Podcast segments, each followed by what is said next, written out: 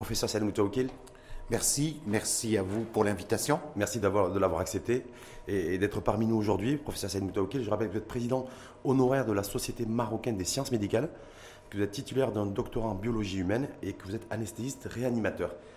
Campagne de vaccination, c'est la deuxième semaine. hein, on rentre en plein de la deuxième semaine. Et puis au même moment aussi, on apprend des nouvelles, euh, en tout cas des nouveautés sur les nouveaux candidats vaccins, dont euh, AstraZeneca, parce qu'on est directement concerné, sur une efficacité première dose qui serait beaucoup plus importante que celle qu'on aurait pu imaginer. Exact, exact. C'est ce bonne qui nouvelle d'abord ou c'est Excellente nouvelle. Même si on n'a pas encore une, une garantie des résultats scientifiques euh, définitifs C'est une excellente nouvelle et puis euh, ça arrive dans un moment euh, précis où le monde connaît une certaine pénurie dans les livraisons de, de vaccins, il concerne tous les vaccins. Et si on veut accélérer les, campagnes, c'est une euh, belle chose. hein. c'est que ces résultats-là, qui sont préliminaires, qui vont être confirmés dans la vraie vie, c'est-à-dire au cours de- des campagnes de vac- vaccination, et qui peuvent amener à changer un petit peu de programme au niveau des programmes de, de- de vaccination dans tous les pays. Ça, on va on- enfin, effectivement y revenir pour savoir si ça induit ou pas une nouvelle stratégie de vaccinale, en tout cas chez nous. Mais il y a- des voix qui se sont élevées parce que ce- cette information, cette donnée, en tout cas sanitaire, euh, importante, a été révélée par la revue scientifique The Lancet. Exact. Voilà, sur la base, sur la base d'essais cliniques réalisés euh, en Grande-Bretagne essentiellement d'ailleurs, Et en Afrique. et, et- et en Afrique. Oui. Voilà, mais euh, il y a des complotistes en tout cas qui disent mais attends ça c'est encore une information qui est, qui est, qui est manipulée euh, voilà et qui pour faire les beaux jours des euh, des pharma. Euh, Oui, mais, je, crois que on- est les scientifiques actuels euh, qui ont toute objectivité à aborder ces questions, ils sont beaucoup plus à l'aise dans la mesure où tous les vaccins, quelle que soit leur nature, qui ont été euh, développés jusqu'à aujourd'hui et qui sont actuellement dans la phase 4, c'est-à-dire dans les campagnes de vaccination, montrent des résultats qui sont très probants, au-delà de 80%, ce qui est très, très intéressant. Quand on sait que l'efficacité d'un vaccin, selon l'OMS et selon les experts, c'est quand on est au-delà de 50%, on est, on est, on est à l'aise. Et puis, euh, ces vaccins aussi, et ils ont des effets secondaires tout à fait mineurs. Et actuellement, on est plus de 100 millions de personnes qui ont été vaccinées dans le monde, quels que soient les vaccins. Donc, euh, il n'y a pas d'effet secondaire. Donc, les complotistes, à ce niveau-là, doivent un petit peu faire... euh, ça veut dire quoi? Ça veut dire, que, ça veut dire que comme c'est des nouveaux vaccins, donc, le- donc il est tout à fait légitime ou normal en tout cas qu'on ait des, euh, des nouvelles qu'on- en fait des, des nouvelles informations en cours euh, en cours de vaccination? Mais on l'a vu pour d'autres vaccins, notamment le vaccin de, contre l'hépatite B. Quand on avait commencé avec l'hépatite B, est-ce qu'il fallait euh, renouveler le vaccin, le rappel tous les ans, tous les cinq ans Mais maintenant, une, une seule dose suffit. C'est-à-dire, au niveau de la vraie vie et dans la pratique de ces campagnes, il y a une dynamique qui suit, parce que ces, campagnes de vaccination à, la- à large échelle, quand il y a un nouveau vaccin, ils sont monitorés, c'est-à-dire on, on va encadrer ces vaccins-là, on va les surveiller, on va surveiller leur efficacité jour par jour, et puis on fait... Donc le nouveau vaccin c'est toujours évolutif en fait, c'est pas figé. Exact, c'est dynamique, C'est c'est le cas dynamique. d'AstraZeneca, en tout cas en l'occurrence. Et je rappelle aussi peut- peut-être pour l'histoire, je parle sous votre couvert, professeur, parce qu'AstraZeneca il y a quelques semaines déjà, avant même le lancement euh, officiel de- de- du, du vaccin AstraZeneca, ils avaient découvert, alors, euh, alors, je ne sais pas si c'était par inadvertance ou pas, qu'une demi-dose dans un premier temps était, était, était euh, plus efficace qu'une dose pleine. Et- c'est le même, et c'est le même laboratoire euh, britannique, sué- suédo-britannique, qui nous dit aujourd'hui, eh bien, une dose de vaccin, euh, ben, c'est 76% d'efficacité. C'est exact, c'est dynamique. C'est-à-dire que dans les premiers temps, quand AstraZeneca a publié ses propres ses résultats dans la phase 1 et phase 2, qui ont été publiés dans les revues internationales euh, dignes de foi, de foi, on avait parlé d'une efficacité à 70%, Mhm. si vous vous rappelez. Et puis, on a ajusté les doses. hein, de- Demi-dose dans un premier temps et dose pleine dans un second temps. Voilà. ça, au et puis, on est monté en- à 90%. Et puis, chez, dans les cas graves, c'est-à-dire que euh, ça permettait d'éviter les cas graves dans 100%. C'est-à-dire que c'est des résultats qui s'inscrivent un petit peu dans cette fourche statistique euh, dépassant les 80%, qui est valable pour tous les vaccins et notamment celui d'AstraZeneca. Et maintenant, ce qui apparaît, la dernière étude concernant AstraZeneca, c'est que maintenant, avec une seule dose, on est à plus À 76% en tout cas officiellement. voilà, on, on est dans des fourchettes assez élevées et qui pourraient amener à réfléchir sur les programmes de vaccination. Justement, est-ce que nous, aujourd'hui, euh, maintenant qu'on a cette information qui est tombée il y a 48 heures, hein, euh, donc elle est encore toute fraîche, est-ce que vous considérez, professeur Selmoutaoukil, qu'il faudrait tenir compte de cette donnée, euh, de cette data sanitaire pour réorienter notre stratégie vaccinale qui, qui, vient de démarrer Et rien ne l'interdit. Rien ne l'interdit. Et ça va être étudié. Et puis, c'est en, c'est en fonction aussi, c'est en fonction des livraisons de doses dont a besoin le Maroc. Et on sait qu'au niveau mondial, il y a ce problème. Oui, ah, le marché est en tension, il le sera tout le mois de février, certainement. Voilà, ce qui fait que on va, il est logique et il est légitime de se poser des questions et de faire des inflexions au niveau des programmes vaccinaux. Vous qui êtes connecté aussi à ce comité scientifique, à ce comité national de vaccination, est-ce que Valeur aujourd'hui, euh, on est le 8 février, deuxième, deuxième, semaine, deuxième semaine de campagne de vaccination, est-ce que vous pensez que l'information, voilà, le comité de vaccination est en train de... Ah, on, on étudiera. Est pris en tout cas à donner un coup de, un coup de volant à la On étudiera ça et ça va être abordé aussi. Aujourd'hui, on a la, réunion du, comité national scientifique, bon, qui n'est pas celui du vaccin, mais on l'étudiera, mhm. euh, on, l'étudiera un petit peu. Parce que je rappelle aussi que vous êtes membre du comité, du comité scientifique. Hein. Exact. C'est intéressant. Mais je me dis quelque part, ces informations-là, en tout cas ces informations évolutives sur l'efficacité première dose du vaccin AstraZeneca qui nous concerne, nous, Maroc directement, parce qu'au Valeur aujourd'hui, c'est le premier fournisseur de vaccins anti-Covid-19 au Maroc. Exact. Euh, est-ce que, est que euh, selon vous, c'est aujourd'hui, euh, voilà, on va s'appuyer essentiellement sur la data qui vient d'autres pays, qui vient essentiellement de, de Grande-Bretagne? C'est-à-dire qu'on n'a pas, nous, de data pour le, pour le moment, parce que c'est que la deuxième campagne de vaccination, pour effectivement juger et jauger le véritable taux d'efficacité de la première dose AstraZeneca chez les personnes qui ont été vaccinées Les autorités sanitaires du pays, même si on ne participe pas dans le cas d'AstraZeneca dans les recherches, mais dans l'application actuellement, on doit aller vers le monitoring national de, nos propres résultats, ça va être fait. Et puis, il faut attendre aussi que ces, ces résultats soient confirmés. C'est-à-dire que c'est un premier résultat, il faut qu'il soit confirmé dans les trois mois à venir. Euh, parce que... On va attendre trois mois, nous on va, euh, Parce qu'on nous dit qu'entre la première dose et la deuxième dose, euh, trois mois suffisent, parce qu'il y a suffisamment oui, oui, oui, de, développement d'anticorps. C'est une donnée scientifique nouvelle, il faut qu'elle soit confirmée aussi. Par, puis, par, le, par les scientifiques britanniques? Par les scientifiques de la ah, revue Lancet parce que maintenant quand on parle de laboratoire on a la réalité que le big pharma et tout, ça il faut dire que AstraZeneca il s'appuie sur une université d'Oxford Oxford qui est de, euh, à ce niveau-là, qui, qui, est dans les universités, dans le classement des universités les plus sérieuses du monde. Et bien sûr, tout scientifique doit avoir un certain degré de, de doute. On attendra un petit peu, mais c'est une solution. Si ça s'avère, ça va être confirmé par la suite, c'est une solution en attendant que les problèmes de logistique soient réglés. Mais ah, c'est une aubaine. C'est une aubaine pour. Est-ce que c'est pas une aubaine pour les, nos, amis chercheurs marocains exact. pour s'allier aussi à, nos, amis collègues chercheurs anglais britanniques pour pouvoir avancer aussi là-dessus, oh, pour aller plus vite. Les chercheurs marocains sont interpellés. Oui. Mais est-ce qu'ils est sont, est sont partie prenante en fait, de la réflexion et de la recherche menée autour de l'évolution des nouveaux candidats vaccins, dont celui d'AstraZeneca?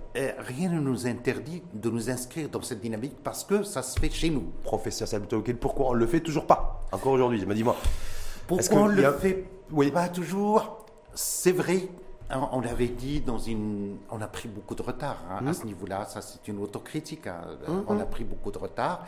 Il faut que hein, le, paradigme euh, de la nécessité d'une recherche scientifique fondamentale et appliquée au Maroc, il faut que ce paradigme change et il faut qu'on s'inscrive dans cette dynamique. Est-ce que là, c'est pas l'occasion d'arriver de se dire voilà, on est, on est conventionné avec, le, avec euh, le, le, laboratoire AstraZeneca qui a développé le candidat vaccin en partenariat avec l'université d'Oxford depuis le mois de septembre? Euh, c'est eux qui nous ont livré en premier, 2,5 millions de doses, il y a une dizaine de jours. Euh, est-ce que, voilà, évolution du, candidat, du, vaccin aujourd'hui, est-ce, est-ce que c'est pas le moment de, connecter les chercheurs britanniques avec les chercheurs marocains? On n'a pas d'autre choix. On n'a pas d'autre choix. Hein, on n'a pas d'autre choix, d'autant plus que les relations avec la Grande-Bretagne actuellement post-Brexit permettrait ça. Bah, c'est pour ça que je me dis qu'il y a aussi une dimension ah, ah. géopolitique qui est favorable. Ce qu'on en a besoin au, niveau du Maroc, c'est qu'il y ait un leadership de l'État pour insuffler ça et donner aux chercheurs marocains la possibilité de s'inscrire dans ce dynamique-là. Connecté, connecté, connecté. Exact. Maintenant, en même temps, professeur Salmouta Ça veut dire quoi? Ça veut dire que si effectivement euh, on décide, en tout cas vous considérez qu'il est, est, opportun de changer de stratégie vaccinale aujourd'hui, parce que si le vaccin AstraZeneca, première dose, efficacité 76%, on n'est pas, pas dans l'obligation d'attendre la dose de rappel, puisqu'on a au moins trois mois de latence. Sur le plan intellectuel, intellectuel rien ne nous interdit de prendre euh, ces données-là en, considération et devant la difficulté d'approvisionnement, si difficulté va s'installer, c'est une euh, échappatoire et c'est une solution de sortie de crise aussi. Oui, parce que je, parce que je rappelle qu'aujourd'hui, en fait, la stratégie nationale de vaccination repose essentiellement sur euh, une vaccination première dose et dose de rappel.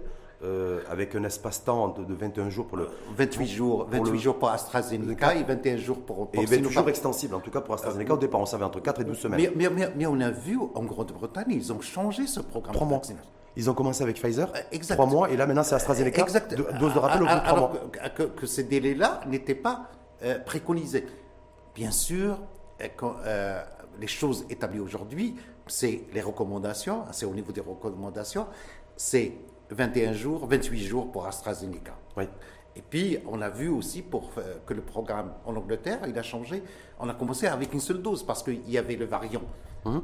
Le, variant anglais qui, qui, qui, se dissimait dans, dans, dans, le territoire anglais et qui menaçait et le système de santé et les populations, et qu'on a vacciné rapidement avec une seule dose, et puis on voit actuellement... Est-ce qu'il faut, est qu'il faut, suivre le modèle anglo-saxon aujourd'hui, selon vous je crois, Ou, le, ou le, modèle euh, franco-français hexagonal de se dire je garde, une, je garde une, deuxième, une deuxième dose Avec tout le respect qu'on a pour la France, parce qu'on avait, on a des relations, on avait des relations privilégiées avec la France, je crois que le modèle français actuellement, il est en difficulté. Hein. Hmm. Je crois qu'il ne faut pas le suivre. Et puis, le modèle anglo-saxon à ce niveau-là, parce qu'il euh, il, il, émerge de la vraie vie. Hmm.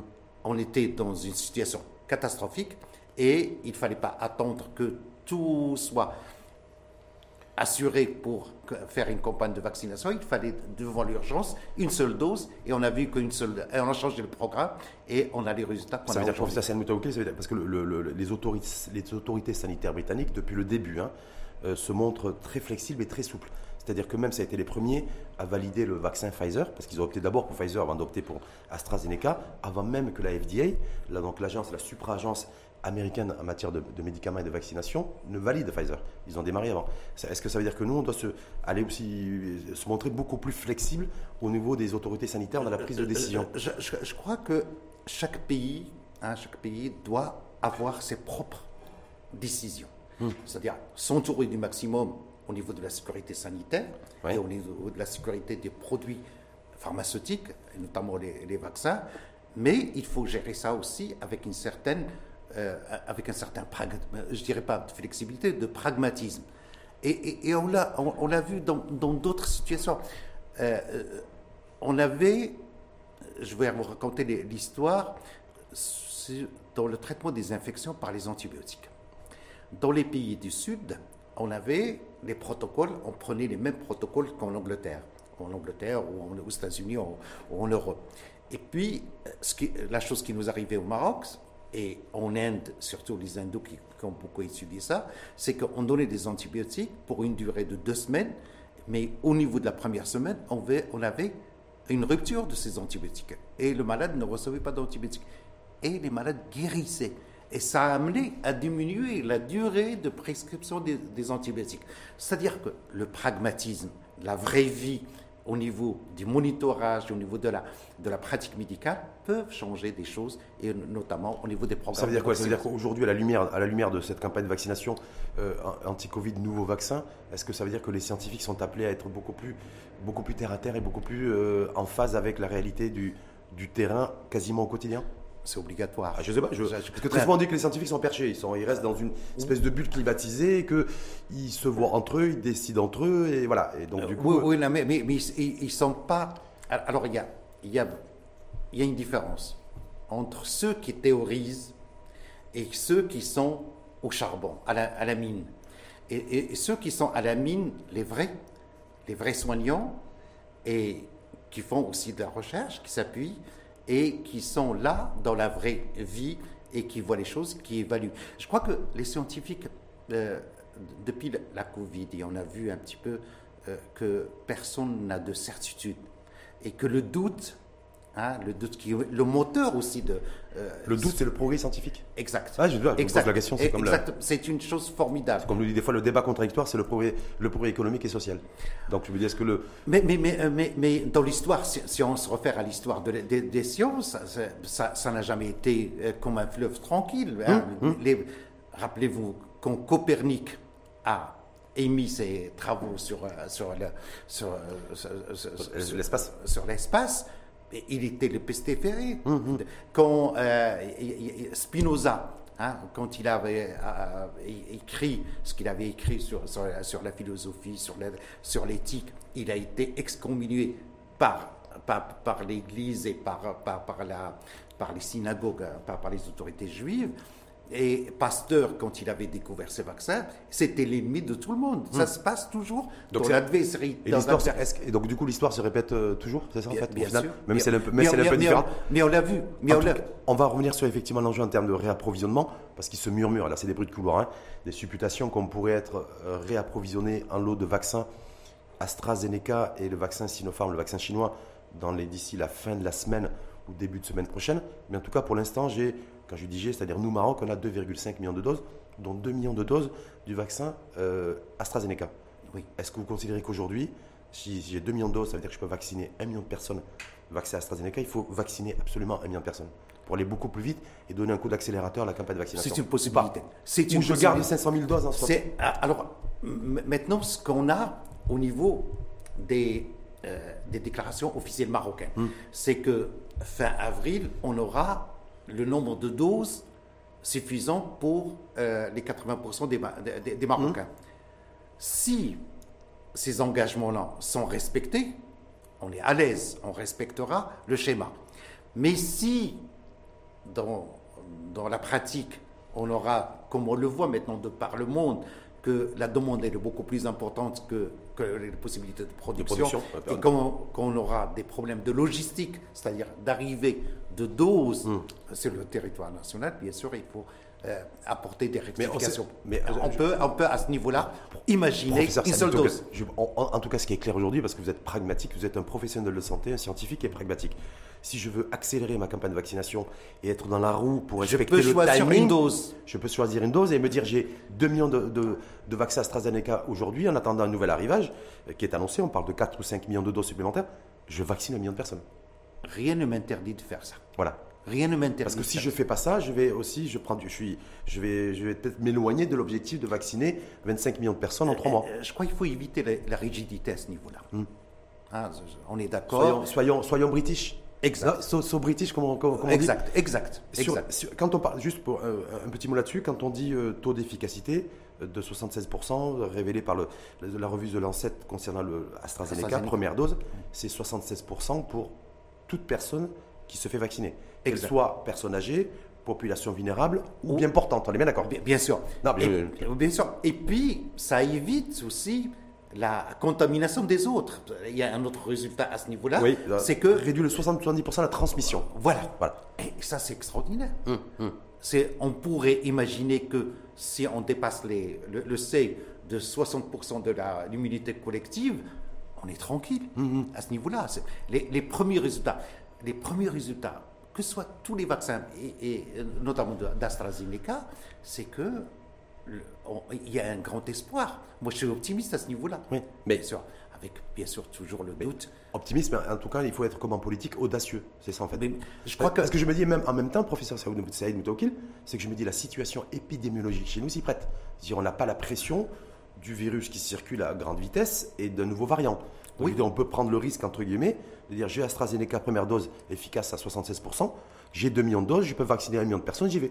Parce que je n'ai pas la pression du, virus qui m'entoure. qu'ont fait les Anglais Oui. Les Anglais, ils ont été poussés par ce pragmatisme à aller plus vite en choisissant une seule dose. Et puis on verra pour la deuxième dose dans mais, trois mais- mois. Mais en s'appuyant sur des chercheurs qui, effectivement, ont récupéré de la data, de l'information, et qui vérifiaient que chaque fois que les personnes étaient avec un suivi, personnes qui bénéficiaient d'une première dose étaient suivies dans le temps. Et ils se sont rendus compte par eux-mêmes que le taux d'efficacité euh, était de 3 mois en termes de protection d'anticorps. Voilà. Mais euh, il y a une particularité qu'ont les Anglais, c'est qu'ils notifient tout. Hmm. En matière de santé, tout est notifié. l'analyse de la mortalité, l'analyse de la morbidité, l'analyse de l'efficacité, ça, ils savent très bien faire. Hein. ça, c'est... Et au niveau de leurs scientifiques, leurs scientifiques, ils sont là euh, pour accompagner ce processus, pour l'encadrer scientifiquement, et puis ils laissent le politique choisir à ce niveau-là.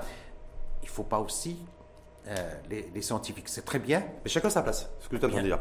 Exactement. Il ne faut pas que, qu'on se transforme en un gouvernement de scientifiques. Hum. En même temps, on a aussi une. on a, moi, je me dis qu'on a, on a deux chances. Enfin, il y a deux, deux, deux, situations, j'allais dire idéales. Hein. Un virus euh, qui est en train de chuter chez nous, oui. en termes de nouveaux cas, et on n'a pas officiellement, en tout cas, de, de nouveaux variants. On n'a pas de variant aujourd'hui, ni brésilien, ni britannique, et encore moins sud-africain, parce que pour moi, c'est le plus virulent. Euh, Dieu merci. Oui, non, mais c'est pour ça que je me dis, est-ce que, voilà, de fonçons, fonçons, fonçons, parce qu'autrement. C'est l'autoroute. Hein, c'est une autoroute qui est ouverte. Mais en même temps, est-ce qu'on a la garantie de ne pas avoir de nouveaux variants Sachant que, par exemple, les Sud-Africains ont suspendu ah. l'utilisation d'AstraZeneca pour les, pour les, par rapport à son, non-efficacité vis-à-vis du variant. Alors, maintenant, il y a un monitorage. Hein. il y a un monitorage euh, au niveau de la génomique qui se fait au Maroc. Oui, c'est le fameux séquençage. Euh, voilà, le séquençage se fait. Oui. Il, se fait. Euh, mais pas à grande échelle, on m'a dit. C'est pas, du. on est sur 1 ou 2% du volume de, de, tests quotidiens. Mais, on, a eu aussi la, cette campagne de, de détection chez les, chez les, chez les, dans les, étudiants, dans les écoles, dans, les écoles, qui n'a pas montré que mmh, on a, mmh. on a un seul cas qui a été déclaré répertorié, c'est celui qui est rentré d'Irlande.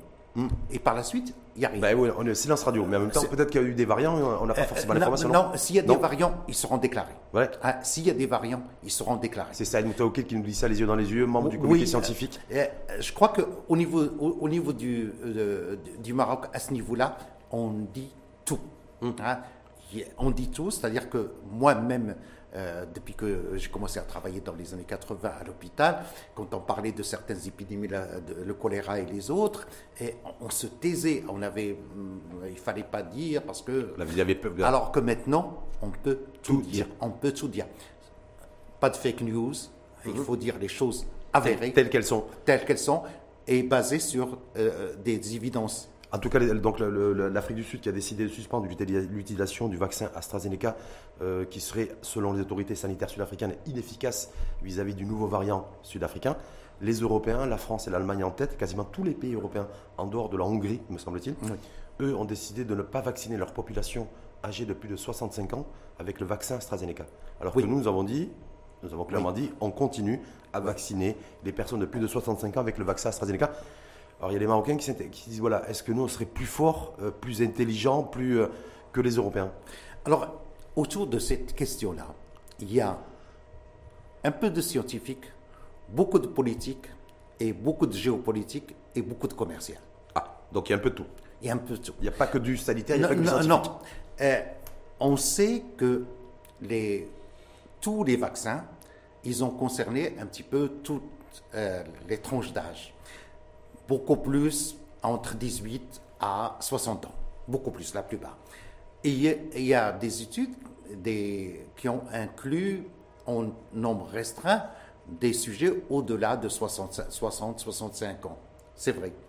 Alors, les premiers résultats, parce que les premiers données qui ont concerné AstraZeneca, c'est que autour de 700, 600, euh, on a comparé deux populations de vieux de au-delà de, de 60 ans, euh, sur un nombre réduit, il y a une réaction au niveau de la production des anticorps qui est significative chez les deux, chez la population vaccinée.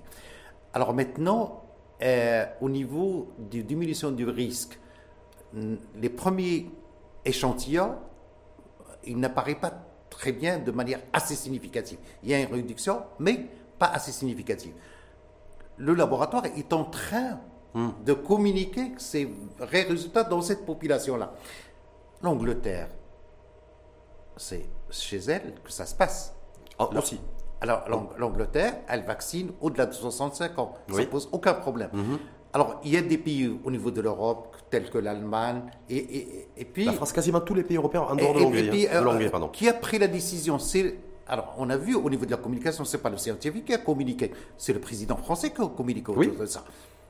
Bien sûr, il a dû certainement. Mais à ce niveau-là, euh, je crois qu'il y a une guerre entre l'Europe et AstraZeneca.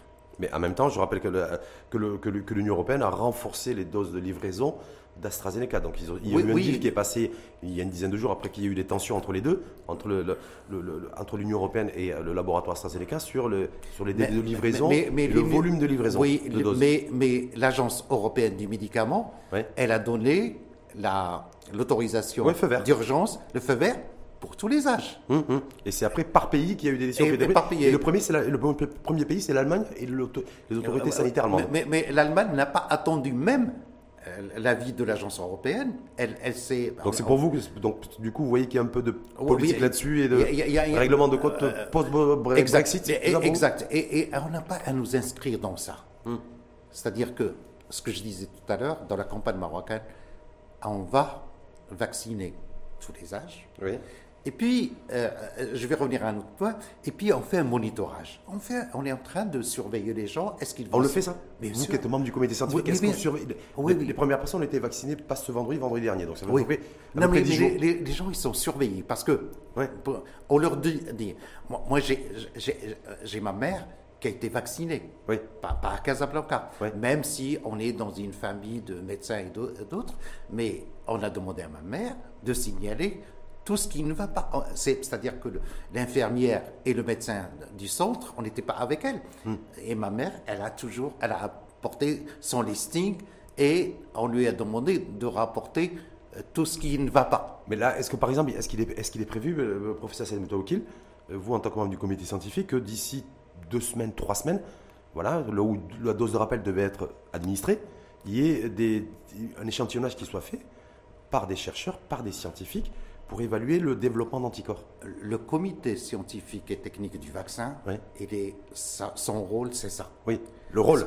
Son rôle, Mais est-ce qu'il va le faire Est-ce qu'il est prévu, qu'il est prévu qu'il est le fasse? oui, Son rôle, il doit le faire. Ouais. Il doit le faire et il va le faire. C'est quoi Sur la base d'un échantillonnage qui va être fait il, il est interpellé. Oui. Il est interpellé. C'est-à-dire que, euh, vous savez que au plus haut niveau de l'É- l'État, dans un discours de Sa Majesté, il avait, euh, quand il avait parlé de la situation, quand les situations s'empiraient, il a dit euh, on doit respecter, sinon la commission sci- scientifique va recommander le confinement. Oui, oui, oui, Euh, oui. C'est-à-dire que l'État Ça, c'était au marocain. mois, d'août dernier d'ailleurs. L'État marocain, il est à l'écoute. Et puis, je, vais vous, je veux vous rassurer à ce niveau-là, avec bien sûr toutes les réserves. Suppose, quelle est la pyramide, la forme de la pyramide d'âge au Maroc? Elle est beaucoup plus entre 15 ans Et 35 ans. et 35 ans. Oui, c'est la plus large. majoritaire, ouais. C'est. Et ces jeunes-là, c'est eux qui vont s'infecter, c'est eux qui vont, par leur mobilité, Oui. par leur activité, qui vont, qui risquent d'infecter les seniors. Si on arrive à 60% de la population dans un premier temps couverte, c'est-à-dire dans les trois mois couverte, je l'espère, nos vieux ne risqueraient pas, parce que l'immunité collective, elle sera, c'est-à-dire que pour ça, il faut qu'on ait les 65 millions de doses. Exact. C'est-à-dire que tant qu'on n'aura pas les 65 millions de doses, on ne pourra pas vacciner 80% de la population. Je suis d'accord avec vous. 25 millions de personnes. Je, je suis d'accord avec Donc, vous. voilà, c'est pour ça que je me dis, moi, où je valeur aujourd'hui, si on veut accélérer, Oui. euh, est-ce qu'il faut adhérer pleinement à la, à, ce que, nous- à la dernière information data sanitaire AstraZeneca Se dire que, alors je ne sais pas si vous confirmez d'ailleurs ou pas, on nous dit qu'il y a entre 4 et 5 millions de doses du vaccin AstraZeneca qui pourraient Arriver. euh, arriver dans les dans, dans prochains les, jours. dans- dans les prochains jours. Fin de semaine Et- prochaine exact- d'Inde. exa- exactement. Ouais. Exactement. Donc on, va, donc on va se retrouver avec, si on part sur la base de 4 millions, 5 millions, Oui. si on part sur 5 millions, ça veut dire 2 millions de, et demi de personnes à vacciner en plus. oui, Donc ça veut dire qu'on pourrait passer, aujourd'hui on est à 450 000, oui. on va On arriver facilement on à peut, on, 500 peut, 000. on, peut, on peut accélérer. On peut accélérer les choses. Est-ce que c'est la seule chance pour accélérer les- la campagne de vaccination que de que d'opter pour la, la vaccination première dose? Ça reste une éventualité plausible Oui. À étudier et qu'on statue. Et à mettre en place. Qu'on doit statuer sur place au Maroc, sur ça. Autre interrogation que se posent beaucoup de nos compatriotes, peut-être d'ailleurs certains en vous écoutant depuis le début, là, de- depuis 45 minutes, euh, depuis une, petite demi-heure, le professeur Saïd Moutawakil, c'est et le vaccin chinois, Sinopharm. Bon, on a reçu 500 000 doses. euh, Il y a les mercredi 700 000. dernier. hein, on attend un, arrivé, un arrivage de 700 000. Oui, c'est ce qui se dit aussi. euh, Dans, dans le courant Dans de la semaine. Ouais. Et puis, euh, d'autres d'autres arrivages. Mais comme, ouais, d'autres arrivages, parce qu'on va y aller, parce qu'apparemment il y a d'autres contacts aussi avancés avec d'autres fournisseurs de, de candidats vaccins. Mais sur le vaccin chinois, par exemple, aujourd'hui, Oui. on a de la data renouvelée euh, au niveau de- d'AstraZeneca. Oui. Hein mais du côté du vaccin chinois, Alors, le- Sinopharm, on n'a pas. Par contre, Sinovac, on a. Sinovac, on, on, l'a. C'est ça bizarrement d'ailleurs. Non, mais Sinovac, il vient d'être euh, autorisé par les autorités chinoises euh, il y a 48 heures. Oui, enfin, il y a, il y a quelques. Oui, mais il est développé dans des pays d'Amérique latine. Oui, c'est la même boîte. Oui. C'est-à-dire que nous, Sinopharm de, de Yuan, oui. et celui qui a été testé au Brésil, c'est hmm. Sinovac, c'est à Pékin. Hmm. Nous, on va recevoir celui de Yuan avec les résultats déjà qui sont publiés au niveau de. Hum, oui, d'ailleurs, il y a 600 volontaires marocains qui Voilà, et puis avec, avec une efficacité qui, de 79,3%, c'est-à-dire à 80%, avec les deux doses, et puis pour tous les âges. Il y a un communiqué aussi du ministère de la Santé. Mais est-ce que, est que ça veut dire qu'on va avoir un coup d'accélérateur aussi de en termes de livraison du vaccin Sinopharm Je l'espère. Parce que là, c'est beaucoup de. On, se dit en fait, heureusement qu'on a conventionné avec AstraZeneca au mois de septembre dernier. Euh, heureusement aussi qu'on a réussi à obtenir euh, déjà 2 millions de doses et peut-être entre 4 et 5 millions ah dans, les, prochains jours. Mais on a l'impression que le vaccin euh, Sinopharm, c'est beaucoup plus long. alors, je ne sais pas s'il y a une dimension géopolitique aussi, géostratégique ou, pas du tout. alors, c'est au niveau des États que ça se passe. Et puis, vous savez que il y a de la géopolitique qui, rentre là-dedans aussi. Hum. C'est les Chinois c'est plausible parce que c'est eux qui produisent, donc ils vont préférer vacciner leur population. Oui. D'abord. D'ailleurs, ils avancent lentement en Chine. J'ai vu qu'il n'y avait que 30 euh, millions de Chinois qui avaient été vaccinés sur un milliard et demi. Et, puis, les, la production, hein, ben, les chaînes de production, euh, ça ne va pas tourner du jour au lendemain. Mhm. C'est-à-dire que les chaînes de production, ils, ils ont, il faut produire d'avance les antigènes, plus les adjuvants, il faut les mettre. les, les intrants, en fait, il y a tout un truc. Euh, je crois que le problème de la logistique mhm. est très important. C'est vrai que euh, ce qu'on a eu dans la Covid, c'est que ça a commencé, disons, janvier. Mhm. Janvier, on avait le génome et on avait de quoi travailler sur les vaccins. Heureusement pour nous, en l'espace de neuf mois, on avait les vaccins qui étaient... Les premiers vaccins, en tout cas. Les premiers vaccins qui étaient disponibles à partir...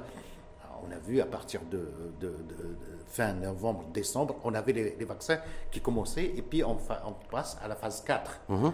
Donc, il y a, il y a, on n'a pas brûlé les étapes, mais euh, on s'est appuyé sur les plateformes déjà existantes et la réponse immunitaire importante qui a été, euh, qui a été affirmée ce qui fait qu'on a accéléré les choses.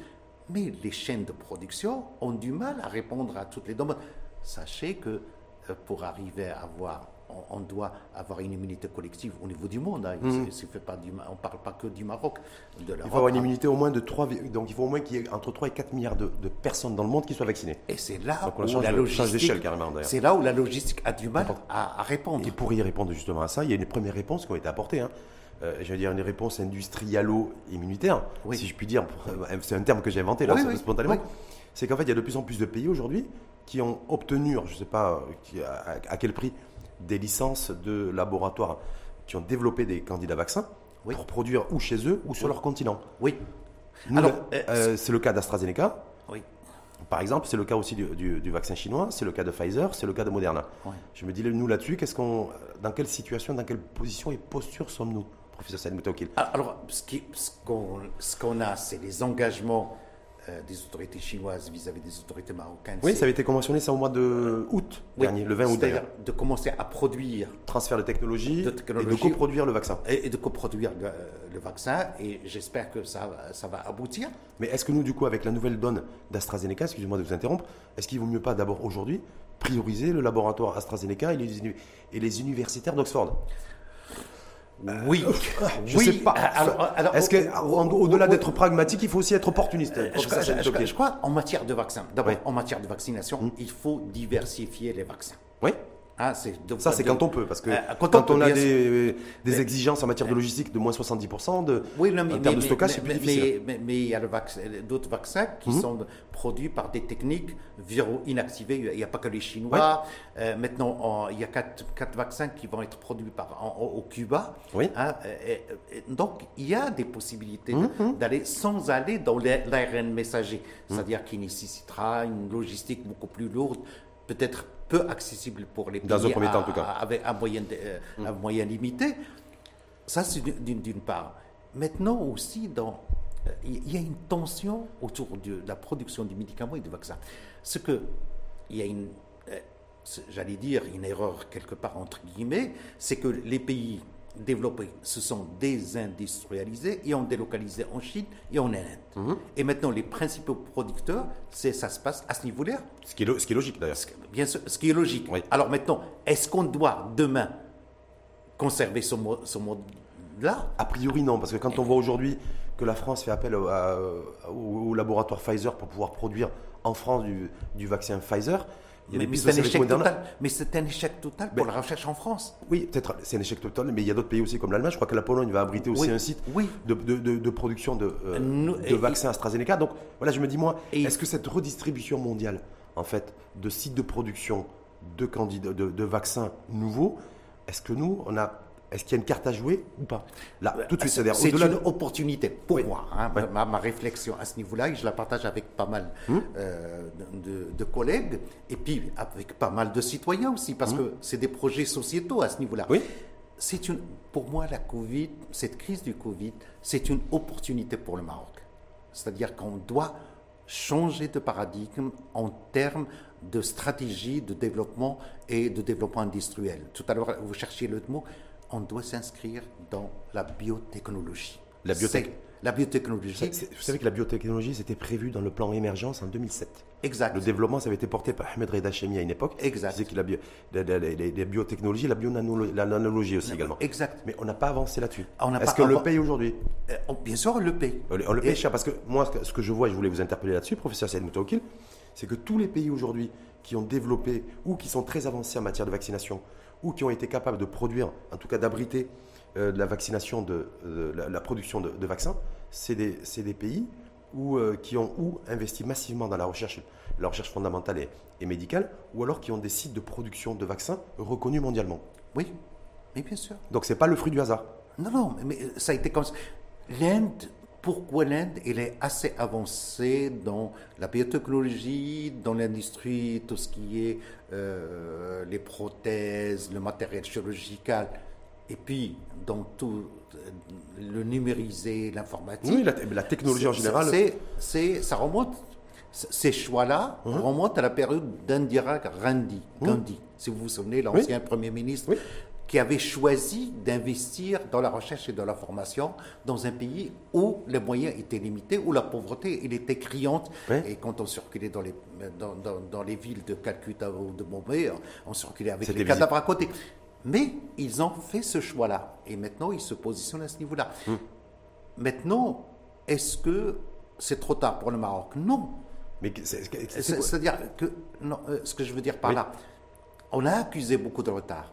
Hein, euh, au niveau de l'enseignement, au niveau de la recherche. Et le retard, il est où? Est-ce qu'il est dans les, euh, euh, le, retard pris en fait avec l'industrie pharmaceutique? Parce que je rappelle qu'aujourd'hui, on a un environnement et un écosystème au niveau de l'industrie pharmaceutique qu'on nous a toujours présenté comme florissante et comme, comme quelque part un porte-drapeau chez nous. Est-ce qu'on doit interpeller l'industrie pharmaceutique? Est-ce qu'on doit interpeller les scientifiques et les chercheurs?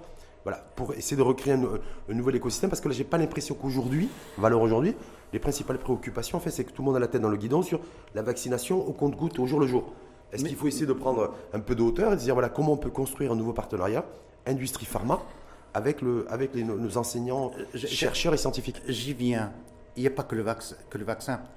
Cette crise de Covid a montré aussi les limites de la production de médicaments. Il y avait une tension Hein, de, livraison de logistique en matière de produits, d'antibiotiques, dans, la Covid, de curares, de sédatifs pour endormir ces malades-là graves qui consommaient beaucoup. Et puis, on avait des ruptures de chaîne de, livraison euh, et de disponibilité de médicaments. Ne serait-ce que la vitamine C, le zinc. On l'a vu d'ailleurs. Donc, il n'y a pas que le vaccin. Ça mmh, n'a pas mmh. concerné que le, vaccin. Mmh, Maintenant, au niveau de l'industrie pharmaceutique, notre industrie pharmaceutique pour l'instant, n'a pas de valeur ajoutée. C'est-à-dire qu'en termes d'innovation, en termes de, développement, et elle vit aussi une crise. Alors, il va falloir un petit peu qu'il y ait. Euh, le leadership à ce niveau-là ne peut venir que de l'État. Le leadership, c'est-à-dire insuffler, aider et faire la convergence de toutes les, de toutes les, les, compétences à ce niveau-là. Pardon.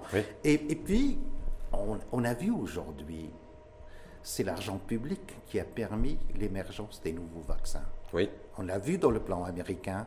Hum, dans tous les plans euh, européens aussi. L'ancien président, avec euh, Monsif Slaoui, Fauci, qui a, et l'argent public américain qui a été injecté dans, dans ces sociétés-là pour produire rapidement des vaccins, Pfizer et Moderna. Et puis, on a vu aussi l'importance de la recherche fondamentale et fondamentale appliquée au niveau des universités publiques. C'est c'est ce, ce modèle-là qu'il faut changer.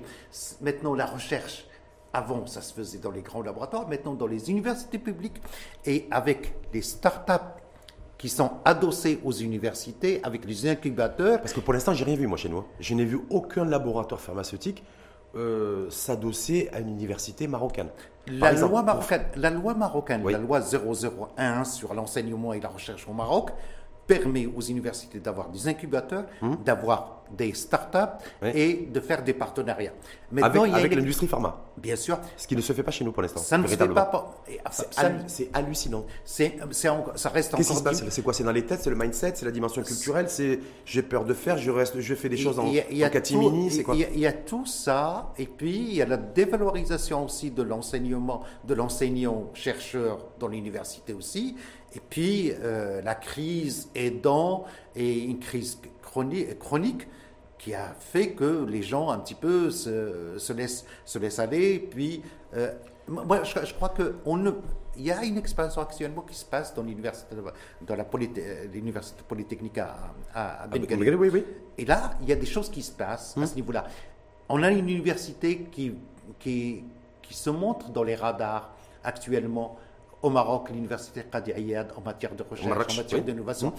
Euh, Je crois que nous avons besoin d'un leadership national, étatique, qui va faire Bah, le, que- ministre de la, le ministre de la Santé. Pour moi, je vois, je vois Au-delà avec le ministre de l'enseignement supérieur, de la santé et, euh, et me semble-t-il de l'industrie. C'est les trois ministères et les trois ministres qu'on devrait voir en première ligne, me semble-t-il, Oui, mais sur chacun, mais, mais chacun travaille dans son petit coin. dans son petit Ouais, coin. ben voilà. Je, je m'explique. Ouais. Quand on- moi, c'est une question qui m'a toujours interpellé et que je posais dans les réunions euh, quand j'étais euh, quand j'étais à l'hôpital et à, à la faculté de médecine, c'est que euh, je, je me posais la question pourquoi le ministère de la santé euh, il est- reste assez timide en recherche? On me répondait que la recherche c'est au niveau de, de l'enseignement supérieur Mhm. et de la recherche. Je, je crois que à ce niveau-là, il nous faut une structure nationale, transversale, qui va euh, avoir comme thématique principale, c'est la recherche technique, la recherche scientifique et appliquée en matière de produits de santé. C'est comme dans les autres pays, ça, ça existe des agences à ce niveau-là qui vont réunir dans un sens transversal tous les chercheurs scientifiques Mais ça veut dire quoi? C'est intéressant ce que vous dites, professeur Moutawakil, parce que ce que vous êtes en train de dire, c'est un peu le modèle israélien. Oui, Là, c'est-à-dire qu'ils ont choisi, eux, sur de différents sujets, dont la santé et l'eau, par exemple, oui. de dépolitiser. C'est-à-dire que ce n'est pas le politique qui gère ces dossiers-là. exact. Est-ce que vous considérez, donc, dans la, pour aller dans la continuité de votre propos et de votre réflexion, professeur Salim Moutawakil, qu'effectivement aujourd'hui, la santé dans son ensemble, mais surtout la recherche, et la recherche biomédicale, la recherche fondamentale, il faut une agence transversale, mais qui soit pas dirigée par des politiques et qui n'ait pas de connotation de tonalité politique pour Mais- réussir. mais, mais- mais il faut que le politique nous donne l'insufflation. ouais, il impulse le- et il se retient. Voilà. Et puis, et la, co- la coordination, l'évaluation, et puis on jugera les gens sur, sur, sur leur productivité, sur euh, la valeur ajoutée. C'est à ce niveau-là. Il n'y a pas qu'Israël qui a fait ça. Ah, mais ils sont très avancés en tout cas. hein. Oui, oui, bien sûr. Très, très Euh, on doit s'in- euh, on doit s'en inspirer. Il y, a, il y a aussi, euh, en France, on a ce qu'on appelle l'INSERM, l'Institut national de recherche en produits de santé. Oui. Euh, euh, Bon, je eux, pataugeent que- un peu sur le vaccin, mais moi je me dis, en sûr. tout cas, Israël là-dessus, les Israéliens, non, au, Ma- au Maroc, c'est facile. Ouais. Je dis, hein, c'est pas de la prétention de ma part, parce que nous n'avons pas encore de frein qui nous, dans les traditions. La France, c'est les traditions, ça les bloque, la bureaucratie, ça les. Nous, on a tout à créer à ce niveau-là. Est-ce, qu'on- est-ce que, est-ce que la bureaucratie nous ralentit pas, nous non plus? Dans Elle les prises peut, de décisions mais- sanitaires, est-ce que nous, on n'a pas aussi un espèce d'héritage aussi culturel, historique, euh, qui fait que notre administration, elle est, voilà, elle est lourde? Il y a, il y le culturel, il y a- Ouais. il y, a le culturel, le- le- le- il y a les réflexes euh, les, réflexes bio, technocratiques et, bureaucratiques, bureaucratiques aussi. Et ça existe. Hein. Rappelez-vous, il y a un adage en arabe qui dit on ne peut pas innover mieux que ce qui a été fait avant. Non, c'est c'est faux. Je crois que maintenant, nous avons besoin, au niveau national et au niveau stratégique, que l'État marocain s'engage et prenne le leadership et que qu'on arrive à créer ces structures transversales, mhm. thématiques, hein, mhm. euh, autour de la santé, des produits de la santé. On peut le faire aussi dans d'autres domaines, comme vous avez dit, et, et commencer maintenant. Commencer maintenant. Quand je vois, moi, par exemple, c'est intéressant de vous interpeller là-dessus, pour ça, pour toujours aller dans la continuité de votre, de votre, propos, de votre propos, que le Brésil vient d'annoncer officiellement hein, qu'ils allaient lancer la production au Brésil de, du vaccin euh, AstraZeneca, Université Oxford, et du vaccin Sinovac. C'est-à-dire que les, les, les Brésiliens, aujourd'hui, en s'appuyant sur l'Institut d'ailleurs de, recherche euh, médicale qui est basée à Sao Paulo, qui apparemment est la plus grande et la plus importante d'Amérique latine, ils vont commencer à produire des vaccins, sachant que le Brésil, ce qu'on a en commun avec le Brésil, c'est que les premières livraisons de vaccins AstraZeneca que nous avons reçues, il y a une quinzaine de jours, mais le Brésil, voilà, on a reçu les mêmes doses de vaccins au même moment, sauf que le Brésil va commencer à produire officiellement du vaccin, entre autres AstraZeneca, et pas nous. Rien ne nous interdit de faire comme eux. Et puis, euh, euh, je crois que par l'intermédiaire de certaines compétences marocaines qui évoluent actuellement à l'étranger et qui sont bien impliquées dans l'industrie pharmaceutique. Je parle de ce jeune qui, Samir Mchour, qui est en Corée, du Sud. Corée du Sud. Il y a d'autres aux États-Unis, il y a Monsif Slaoui. Je crois que c'est des éléments facilitateurs. Et puis, il y a une opportunité, c'est les accords assez avancés qu'on a actuellement avec la Grande-Bretagne en post-Brexit. Et je crois que c'est, c'est, des niches, hein, c'est des niches qu'on, peut travailler. Quand le Maroc a lancé le plan de l'industrie, l'industrie de l'aviation mmh, et l'industrie automobile. Mmh. Personne, oui très peu de gens croyaient à ça. Je crois que nous avons besoin d'un leadership à ce niveau-là, donc au niveau national, qui va insuffler ça. Mais quand, juste parce que je, parce que j'ai un professionnel de santé en face de moi, quand par exemple le laboratoire AstraZeneca, en partenariat, donc l'université d'Oxford, euh, considère qu'effectivement attribue la licence d'exploitation de production de vaccins à un pays comme le Brésil, selon vous, ça se fait sur la base de quels critères? Est-ce que par exemple, moi je me suis dit peut-être, parce que je suis un peu naïf, Hmm oui. Voilà. Je me dis peut-être que, la situation sanitaire Covid au Brésil, qui est un des pays les plus touchés au monde, euh, fait que ça, ça fait basculer la, la balance et en, en faisant en sorte qu'AstraZeneca effectivement considère que le Brésil est plus prioritaire que le Maroc pour, dans un premier temps, produire du vaccin chez eux. Ah, alors, est-ce que c'est est -ce c'est naïf de ma part? Est-ce que c'est un argument louable ou pas? le Brésil, on considère que le Brésil, c'est les pays émergents de demain. Donc, grande économie, grande, population, grande population. Et une puis, grande puissance d'ailleurs d'Amérique latine. Et puis derrière le Brésil, il y a l'Amérique latine hum. à ce niveau-là. Hum. Donc euh, il y a le marché sud-américain qui est très important. Et puis il y a une masse importante de scientifiques, de valeurs qui, qui sont là. C'est pas des choses qui manquent au, niveau du Maroc. C'est-à-dire en, termes, euh, moi quand je vois les jeunes au niveau des facultés des sciences au Maroc. Parce que sur ces jeunes-là qu'on va se baser. Toutes les facultés de sciences, dans les facultés, dans, les, universités, au niveau des écoles d'ingénieurs, il y a une masse qu'on peut, moyennant formation et moyennant investissement, on peut arriver à produire pour nous. Et puis, l'un des rêves du Maroc aussi, c'est que le Maroc soit un hub pour l'Afrique. Non, mais c'est Et c'est une occasion pas, très importante. C'est pas, pas, un rêve. il, y a déjà des, il y a déjà des choses qui sont mises en place dans ce sens. je pense de serait-ce que le dernier fonds souverain américain qui a été attribué 30 milliards de, de dirhams pour capter un maximum d'investissements privés pour le, continent. Mais je veux dire, là, dans le laps de temps dans lequel on est, aujourd'hui, le timing nécessite de la réactivité, de la proactivité. On est bien d'accord. Je me dis, moi, quand euh, on voit que le Brésil va produire, je l'ai sous les yeux, 9 millions de doses du vaccin Sinovac, de Coranovac Sinovac chinois et pratiquement 3 millions de doses AstraZeneca, nous qui avons décidé de rebooster notre, notre industrie, euh, est-ce que là, c'est voilà, il faut y aller maintenant Ce qu'on a fait avec les masques, euh, en réorientant l'appareil productif je crois qu'il faut être opportuniste dans le, sens, dans, le sens positif du terme. C'est maintenant ou jamais. Voilà. Mm. Je crois que c'est à ce niveau-là. C'est pour ça que je là-dessus, parce que je me dis, il y a plein de choses qui se passent autour de nous et ça évolue au quotidien, en fait. Ah, alors, l'Institut Pasteur, je crois qu'on a aussi, ici au Maroc, des structures qui peuvent accompagner ça, qui mm. peuvent être à la base. L'Institut Pasteur, il possède des terrains aussi à Tête-Melil, il peut être aussi le siège d'une plateforme à ce niveau-là.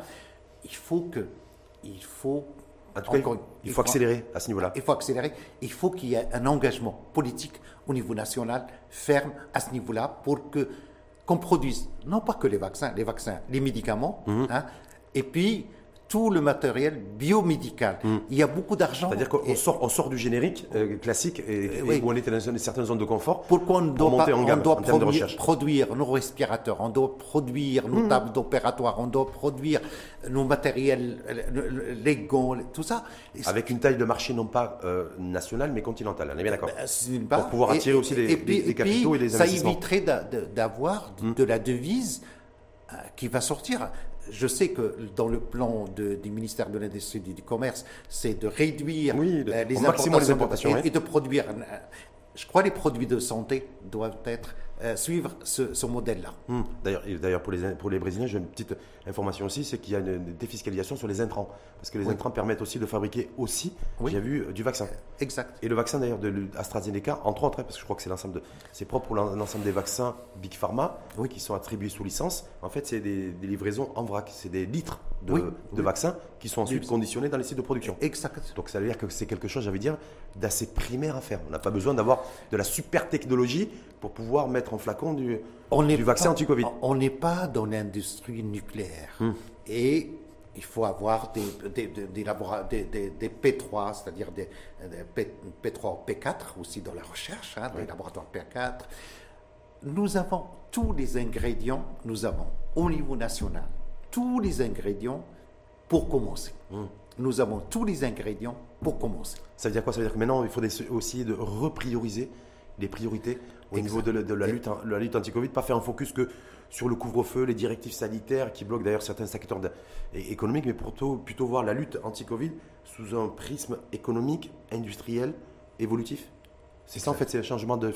Hein? C'est un changement total hmm. des paradigmes et des, et des modèles de développement de demain. Hmm, hmm. Et les modèles... dit. Il y a tout le timing qui, est, euh, qui s'y prête. Et on, parle de sécurité sanitaire pour un pays. Il faut que le, chaque pays soit en quelque sorte assez autonome hmm? en matière de produits de santé. Et en matière de campagne de vaccination, parce que je vois, par exemple, la décision qui a été prise par les Émirats arabes unis, je crois que c'était il y a deux jours ou quelques jours, de suspendre, en fait, de modérer sa campagne de vaccination. C'est-à-dire qu'aux Émirats arabes unis, qui ont opté comme nous, aussi pour le vaccin chinois, ils ont décidé de, de, ne vacciner que les populations âgées et que les personnes qui ont des atteintes de maladies chroniques. Oui, donc, mais, mais, dans les programmes cette flexibilité, quoi. Mais dans les programmes de vaccination, on va chercher toujours à c'est une campagne, euh, elle n'est pas universelle du premier coup. Hmm. On vaccine tout le monde, tout le monde hmm. au-delà de 17 ans jusqu'à un âge extrême.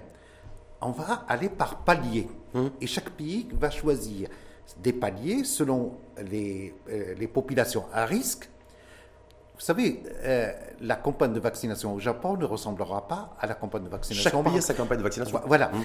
Euh, quand on a vu euh, dans les pays asiatiques, et surtout au Japon, au Japon, il y a une population des seniors qui est beaucoup plus importante qu'en Europe. Ils n'ont pas été assez frappés comme dans les pays européens, ces vieux-là. Ils ont joué sur l'immunité naturelle aussi à développer. Voilà, oui, oui, mais, mais, à ce niveau-là, hum. chaque pays, chaque hum. pays doit innover selon sa situation épidémiologique, selon son écosystème et selon ses moyens, mhm. euh, et ses moyens propres sanitaires. Il va falloir aussi, on a parlé de l'innovation, de l'industrie, mhm. il faut qu'il y ait une remise en état de nos structures, de, notre système de santé aussi. Mhm. Notre système de santé doit être revisité de façon radicale pour lui permettre de se réinventer. Ça veut dire réallouer les crédits euh, en fonction de. C'est-à-dire voir l'hôpital comme, comme une entreprise efficace Exact. C'est ça. En fait, aujourd'hui, mais, mais, dans pas dans le sens, mais dans, pas dans le sens de rentabilité économique. Non, mais efficace en termes de de service rendu. Service rendu aux patients C'est au service rendu. D'accord. C'est au service rendu. Hum. Avec un secteur public qui doit être stratégique. On en a besoin encore au Maroc.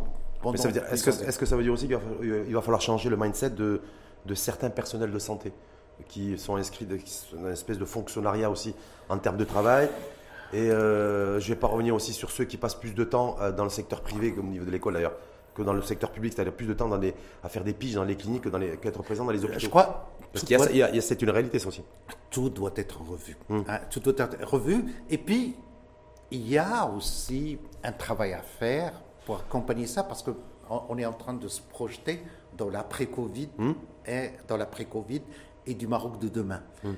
il faut que aussi que l'école marocaine corrige les déficits au niveau de, de l'éducation de base, au niveau familial, et que cette, l'école injecte des valeurs, hein, un enseignement basé Donc, aussi. Tout revient de toute façon, non, pas que la, base, c'est l'école. Il n'y a pas que les connaissances scientifiques et autres, mais et aussi qu'il faut qu'il y ait un enseignement au Maroc dès le plus jeune âge, à partir de 4 ans jusqu'au lycée, sur les valeurs du Maroc. Hmm.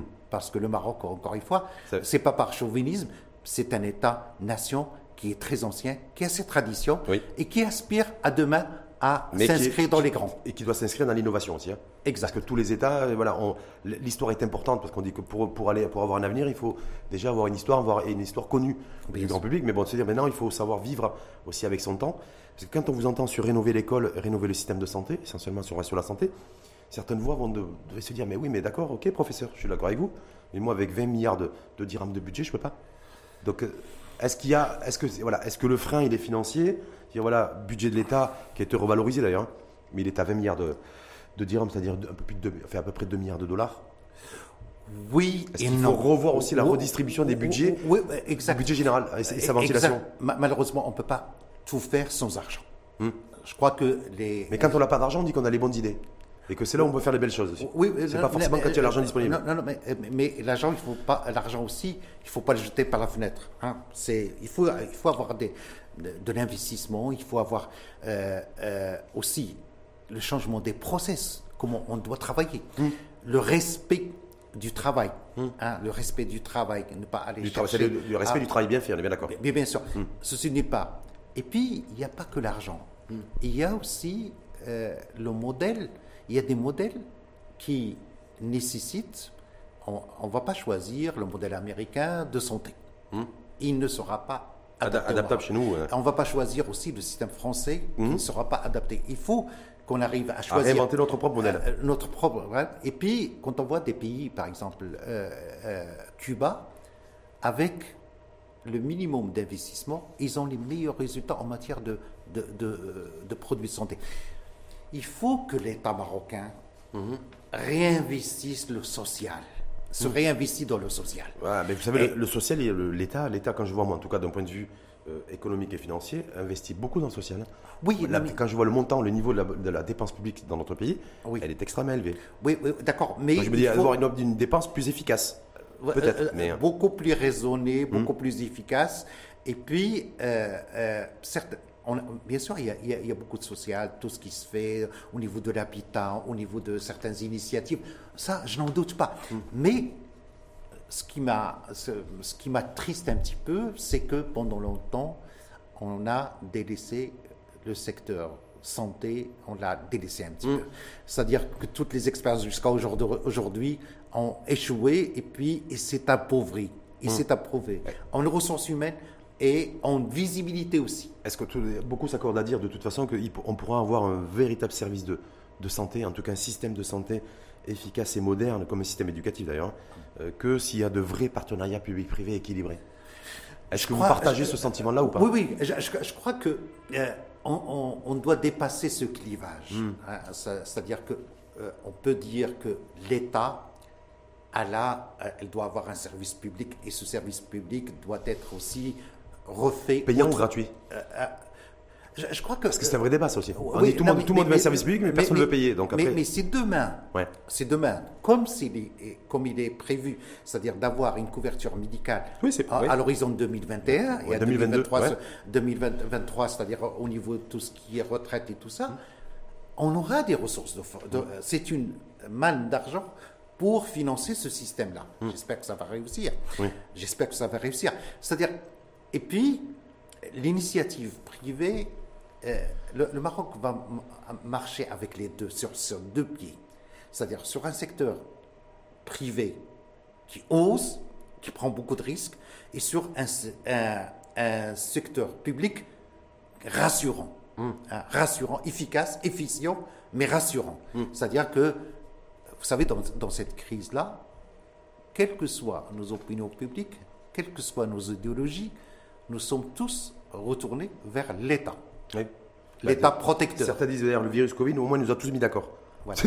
On va, je voulais euh, poursuivre avec vous sur, sur un point. Alors, je ne sais pas si vous avez de la donnée là-dessus, euh, parce que je voulais qu'on parle de la situation épidémiologique. On a dit les nouveaux cas, sont, on est 400, 500, 600 nouveaux cas. Une fois de plus, c'est là où le Covid circule le moins vite au monde. Hein. Pratiquement, c'est chez nous. Hein. Un peu au, Maroc et certains pays du continent et avoir votre sentiment là-dessus et avoir votre sentiment aussi sur le fait que l'Organisation mondiale de la santé vient de révéler aussi que les cas de virus euh, épidémiques, épidémiologiques comme, le, comme la grippe, comme la gastroentérite par exemple, la bronchite ont quasiment totalement disparu à travers le monde. Oui. Pratiquement. Oui. Hémisphère nord hémisphère sud confondus. Oui. C'est grâce au Covid Ou c'est grâce au respect des mesures barrières, au masque, à la distanciation? euh, euh, On verra dans les années à venir, on aura les résultats, tout au moins. Il y a un élément très important auquel j'y crois personnellement, c'est le lavage des mains, c'est les solutions hydroalcooliques, c'est le lavage par le savon, le savon de Marseille. Mmh. Prendre le temps et se laver les, mains autant qu'on peut.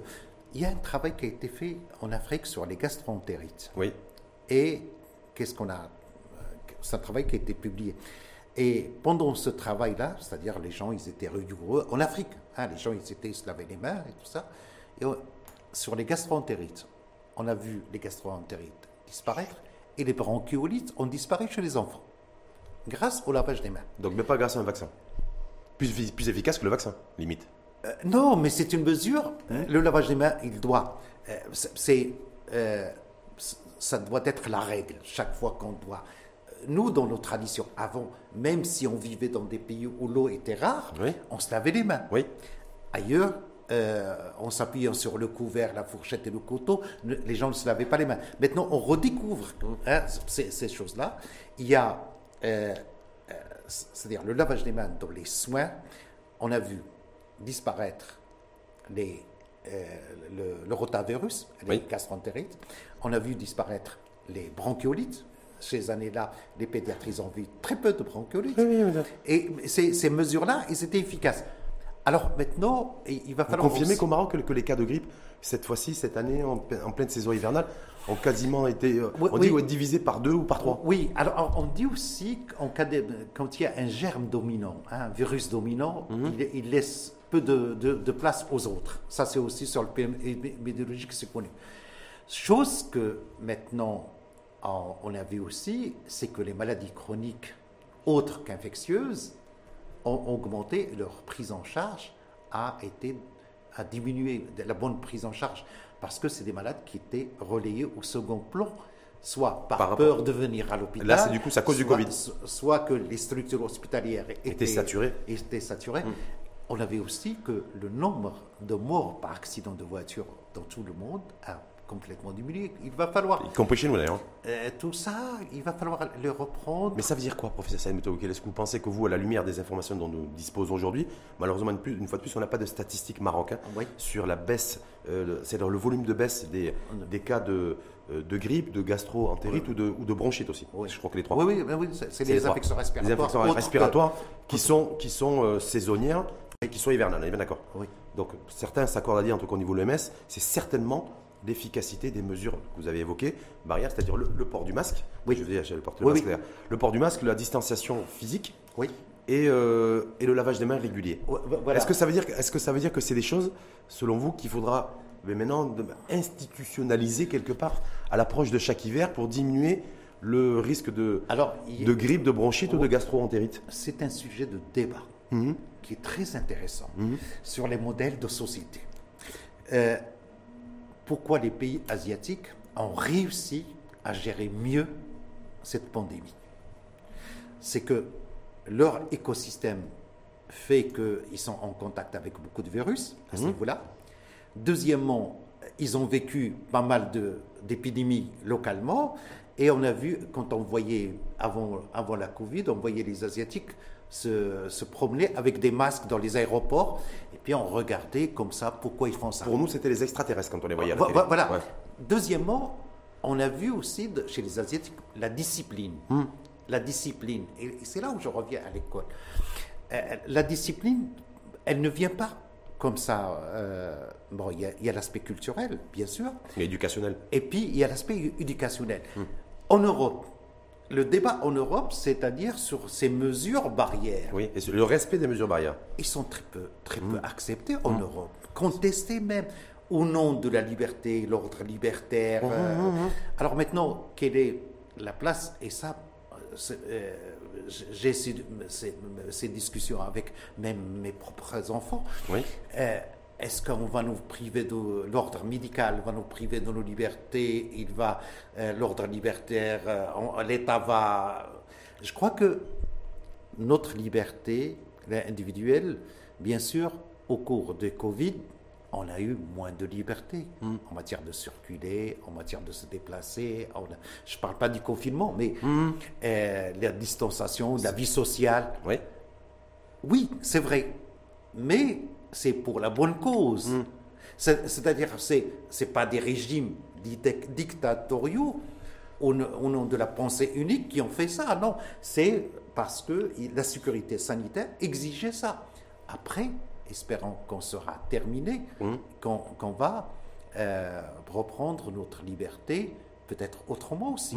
Avec Est-ce qu'on va continuer à nous saluer de la même manière qu'auparavant Est-ce que ça, ça va changer selon vous? Ne serait-ce que pour, je- pour je réduire, crois- ça- les cas de grippe, de, de gastroentérite et de bronchite. Ouais, Je, je crois que ça va changer. Ça va changer, ça aussi? sans, sans rentrer dans C'est-à-dire le... que le port du masque, dans- une fois qu'on sera sorti de ce Covid et cette crise sanitaire, le, le port du masque à l'approche de l'hiver?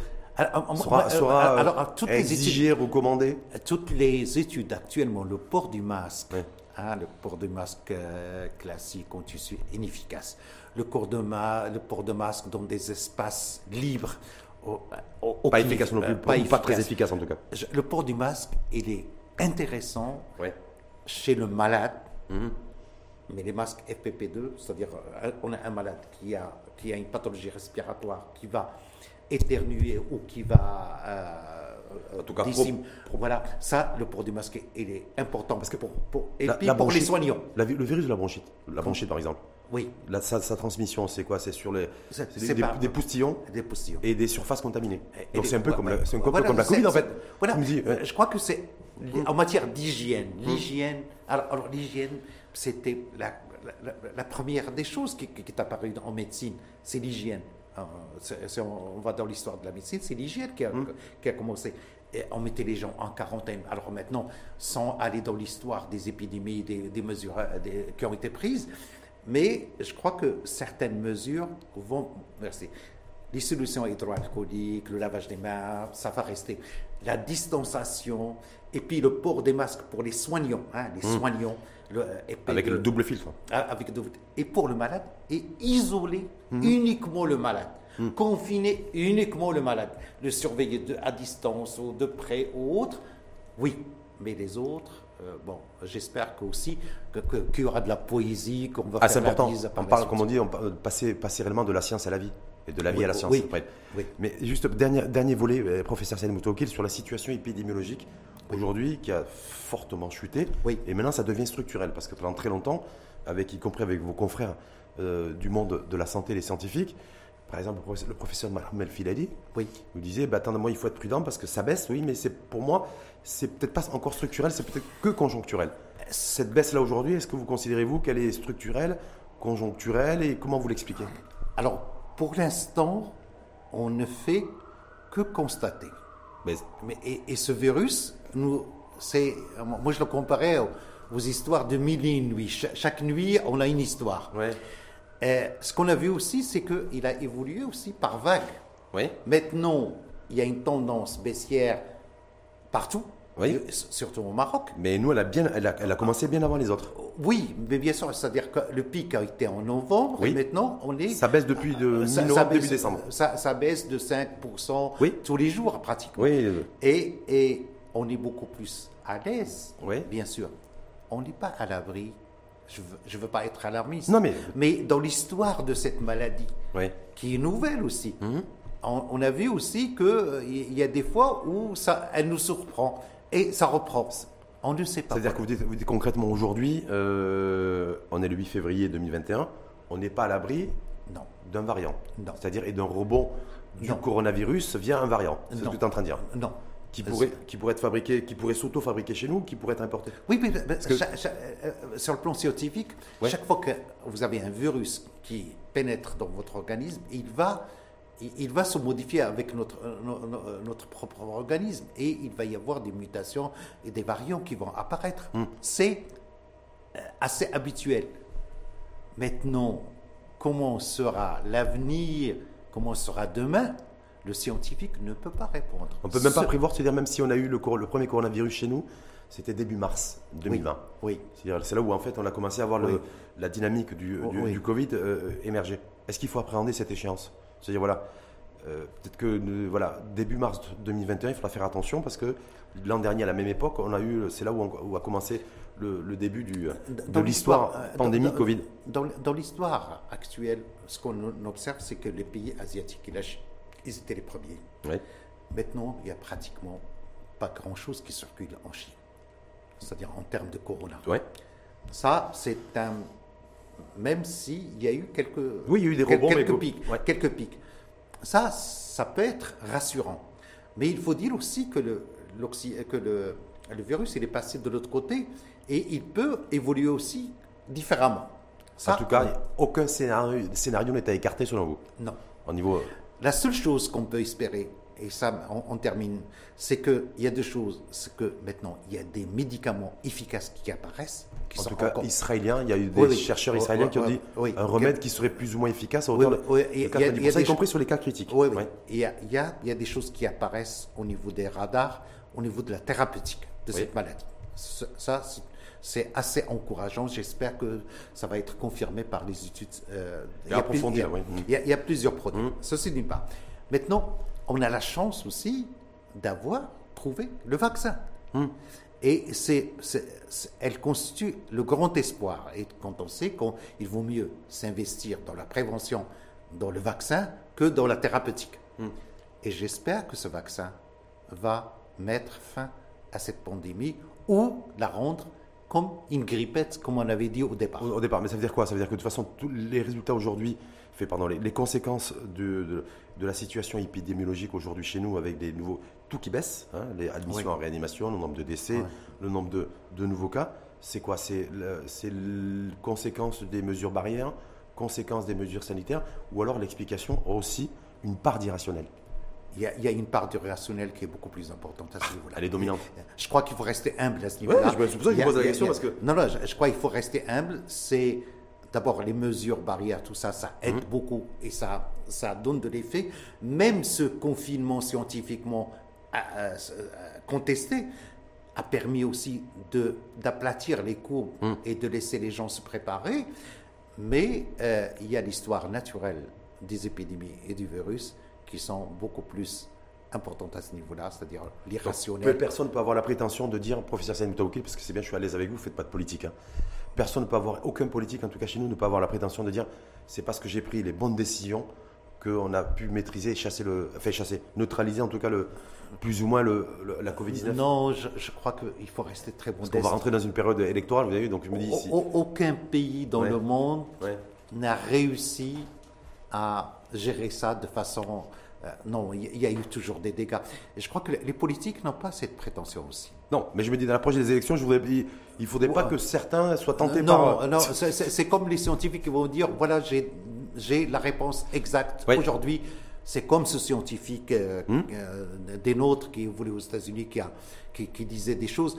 Je crois que il faut rester humble et modeste. hein. La- la- moi, je me rappelle d'une phrase, c'est la- la- l'humilité, la, modestie sont ce que les ombres dans un tableau, ça lui donne de la splendeur, même si on a les connaissances infuses. Hmm. Voilà, à ce niveau, il faut- je crois que euh, cette histoire-là, on nous rend beaucoup plus humbles.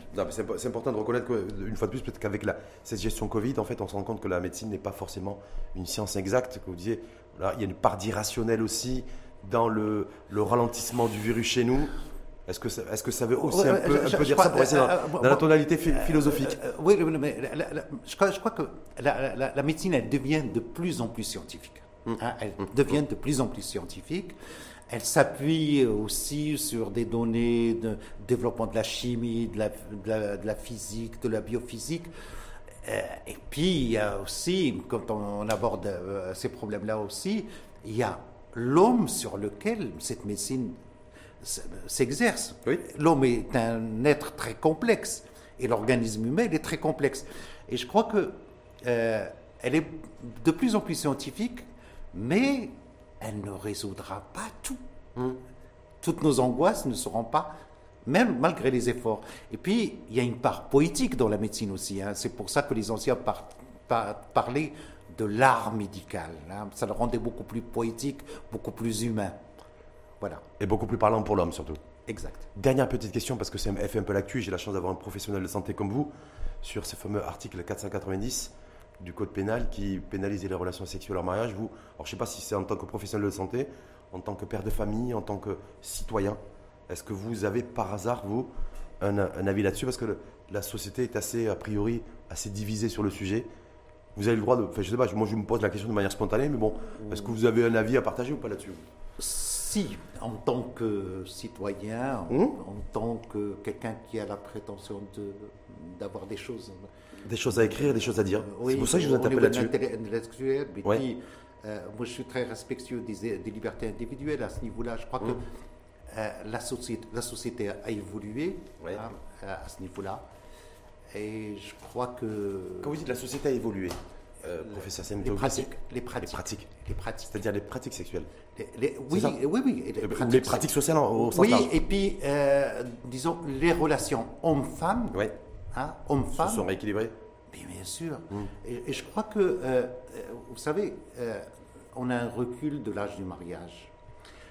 on a, Dieu merci, on a euh, une société mixte où la femme mm-hmm. côtoie l'homme euh, sur les bancs de l'école.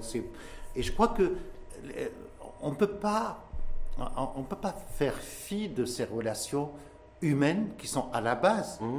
Qui sont dynamiques et évolutives. Voilà. Sauf qu'on ne veut pas forcément les regarder en face, en tout cas les politiques. Mais, qui préfèrent dire, voilà. Et, au sein de la société, attention, parce que je ne veux pas mettre pointer du doigt que le politique.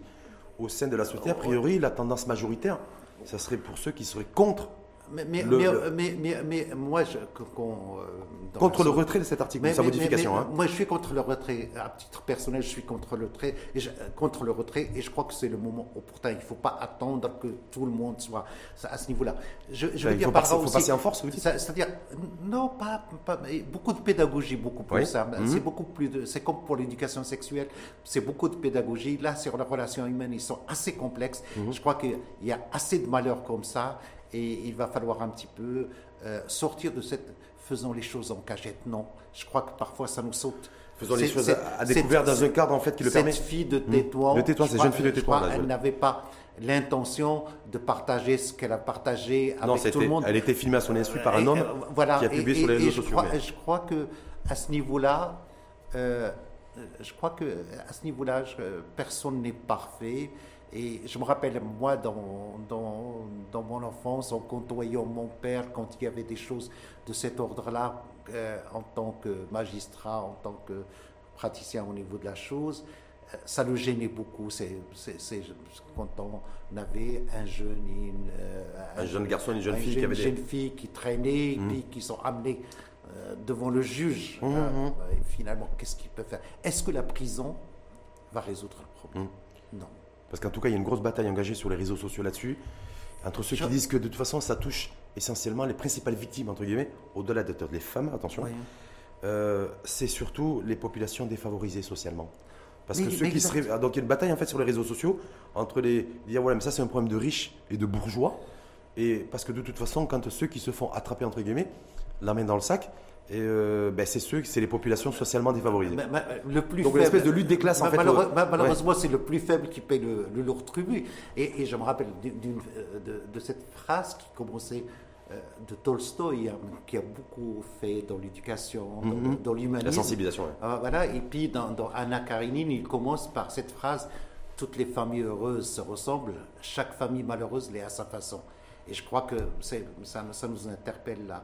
Je crois que au-delà de ça, je crois qu'il faut pacifier, normaliser les relations homme-femme avec au Maroc. Hmm. Il est temps de le faire.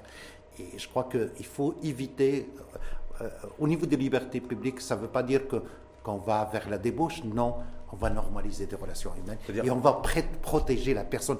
Parce que cet article-là, il est en contradiction avec la constitution marocaine aussi. Hmm. Mais il n'est pas forcément en contradiction, en tout, cas avec le, avec le fait religieux, avec les. Parce que, voilà, vous, savez, toute la la complexité, apparemment, se situe à ce niveau-là. Vous, savez, le fait religieux, euh, si on va vers la tradition musulmane, euh, moi, si je suis. Historiquement, l'acte sexuel a toujours été libre bien sûr. C'est de par l'histoire, je parle sur mais, mais, mais, mais, ça, alors, ça dépend si, si vous hmm. êtes euh, de, l'islam, Sophie, spirituel. Ah, ça dépend des branches, en fait. Euh, ça, le nôtre, hein, qui, prévalait en Afrique du Nord. Et puis, euh, si vous avez dans, chez les Hanafites, même chez les, chez les chiites, hein, mais il y, a des choses à ce niveau-là. Et puis, même dans les pays les plus rigoristes, on, a, euh, on essaie un petit peu euh, de, réguler ça sur des, bases islamiques. Je crois, dans l'islam, c'est comme dans un supermarché, on peut prendre ce qu'on veut dans, dans, le supermarché. C'est pas ça qui, c'est pas ce que, c'est, je crois que euh, l'amour entre un homme et une femme, c'est la plus belle expression, c'est ça ce qui fait la vie. C'est ça ce qui fait la vie, parce que qui peut présager le devenir de cette relation? Demain, alors, si demain ce garçon rentre et décide de se remarier avec cette fille, qu'est-ce qu'on en fait? Hmm. La question est posée. Voilà, qu'est-ce qu'on en fait? Et la balle, la balle aujourd'hui, c'est ma dernière question, professeur Salim Boutokil, elle est, elle est, selon vous au sein de, chez dans le camp des, décideurs politiques je crois, qui interpeller là-dessus aujourd'hui euh, je, crois qu'à ce niveau-là, il faut s'armer malgré les réticences. Est-ce que c'est prioritaire, pas prioritaire? Je crois qu'on euh, doit aller davantage vers le respect des, euh, des droits de l'homme sur le plan universel, universel, l'universalité des choses, c'est inscrit dans notre constitution. Et puis euh, normaliser les choses, normaliser leurs relations homme-femme, parce qu'il faut que cette euh, agressivité qui est là, mmh. qui est parfois le fruit des frustrations d'ailleurs, et, qui est schizophrénique, schizophrénique, il faut qu'on arrête ça. C'est à l'image de la suppression de la peine capitale en Europe, certainement sous le Il y a un pays comme la France qui l'a fait contre la volonté populaire. Exact. Ça veut dire qu'il faudra trouver aussi peut-être un vaccin dans les prochains jours, les prochains, prochaines semaines et les prochains mois pour ça Pour, faire, pour pacifier les relations femmes dans notre pays autour, autour, de ce, bah, autour de, la sexualité aussi. Hein. Oui, ça qui est. Je, crois qu'on doit partager un rêve de vivre ensemble. Hmm. Je, crois qu'il y a une thématique Une véritable cohabitation entre les deux sexes. Maroc. Non, c'est la réconciliation avec le soi-même. Mm. Hein, le Marocain, le Marocain, qu'il soit homme, femme, qu'il faut se réconcilier et puis qu'on se réconcilie au niveau sociétal entre nos, différents, nos différences régionales, mm. euh, intellectuelles. Je crois que c'est... Territorial, social. Mm. Voilà. Très important. Merci en tout cas infiniment à vous. Parce que c'est important, je pense, d'avoir d'interpeller un professionnel de santé comme vous, Salim Tawakil, sur une question aussi qui, refait l'actualité, parce qu'elle avait été, elle était déjà d'actualité bien avant le, Covid, euh, sur voilà, cet article, ce fameux article 490 du Code pénal, euh, voilà, qui aujourd'hui refait surface à la lumière de, vous l'avez dit, de cette jeune fille de Tétouan, en fait, qui a, qui a occupé deux mois de, de, prison ferme, après que son qu'un homme, qu'un garçon, en tout cas un homme, euh, lui a, publié les, les, les vidéos mettant en relief et en perspective cette jeune fille en plein éclat et bas sexuel. Pardon. Voilà, donc, euh, donc voilà, il y a des collectifs et des ONG qui se sont mobilisés autour de ça. merci pour cette question. Et mais je, crois qu'elle nous interpelle tous. Un professionnel de santé, il incarne la science et il incarne la vie. Donc je me dis, j'ai profité, j'ai profité de cette occasion. Merci en tout cas infiniment à vous, professeur Saïd Moutaoukil. Je rappelle président honoraire de la Société marocaine des sciences médicales. Titulaire d'un doctorat en biologie humaine. Hein, donc voilà, c'est un humaniste que j'ai en face de moi aussi, anesthésiste, réanimateur. Merci beaucoup à vous. On a tout parcouru. Hein. C'est l'émission Covid euh, avec vous aujourd'hui qui, ben, qui est parfaitement complète. Je pense qu'on n'avait rien oublié. Tout est passé au scan, au crible. Hein. Donc, Merci euh, à toute vous. l'actualité. Merci à vous. Merci aussi à l'effort que vous faites Hein, extraordinaire à ce niveau-là. Et puis le Maroc a besoin de professionnels comme vous. Merci. Non, mais vous savez, moi, c'est moi, je ne sais que faire mon job, c'est le, groupe le matin oui, qui mais, mais, à, à, travers vous, tous les médias, tous les professionnels qui, sont impliqués aussi. Mais vous l'avez dit tout à l'heure, hein, pour, pour une économie ou pour une santé ou un système de, santé ou un système éducatif qui, euh, qui, qui, soit efficace, il faut marcher sur deux jambes. Bien sûr. Donc voilà, il faut, il faut un média, et il faut des professionnels de santé, des décideurs qui prennent leurs responsabilités, qui acceptent de venir débattre comme c'est votre cas aujourd'hui. Merci en tout cas beaucoup à vous et à très bientôt. Merci.